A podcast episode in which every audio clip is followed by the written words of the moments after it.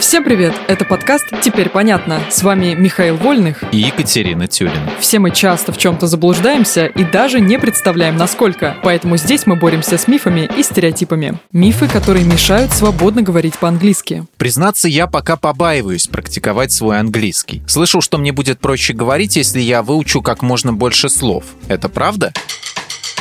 Это миф. Ой, ну прям. Да, частично миф. Конечно, лексика нужна для разговора, но лучше сконцентрироваться не на отдельных словах, а на предложениях и словосочетаниях. Если ты только начинаешь учить язык, эффективнее всего запомнить целые фразы. It doesn't matter, as far as I know, I'll be back in a minute. Важно не то, что ты знаешь перевод каждого отдельного слова, а то, что можешь использовать выражение целиком в правильном контексте. Интересно, есть ли какой-то сборник устойчивых выражений, чтобы я не прыгал по сайтам и уж тем более не покупал учебник? Учебник. Фразы несложно найти в специальных изданиях, например, English Collocations in Use или Using Collocations for Natural English и в статьях на английском языке. Понятно, что чтение само по себе не поможет заговорить, но точно обогатит речь полезными фразами и примерами использования слов в контексте. Еще есть каналы на YouTube, и почти на каждом есть серия видео с идиомами или коллокациями, устойчивыми выражениями. Посоветую English с тремя М. Это канал Эммы, преподавательницы английского из Австралии. 3М в названии запомнить не так сложно, спасибо. Еще я слышал, что для того, чтобы говорить, помимо лексики, мне нужно много грамматики.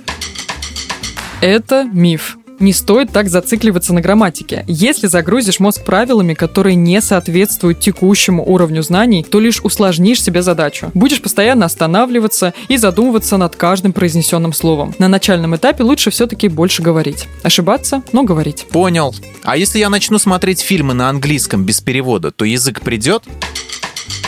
Это миф. Конечно, нет. Когда мы слушаем, то воспринимаем язык пассивно, поэтому знания сами не придут. Не стоит отказываться от фильмов и сериалов, но важно, чтобы во время просмотра ты записывал новую лексику в свой заметочник, и потом выученные слова и выражения нашли применение в речи. Именно поэтому нужно говорить. Например, можешь пересказать фильм друзьям. Главное, чтобы фразы на английском были произнесены тобой, а не персонажем на экране. Теперь понятно. Как хорошо, что я уже давно изучаю английский по фильмом, состоящим исключительно из междометий.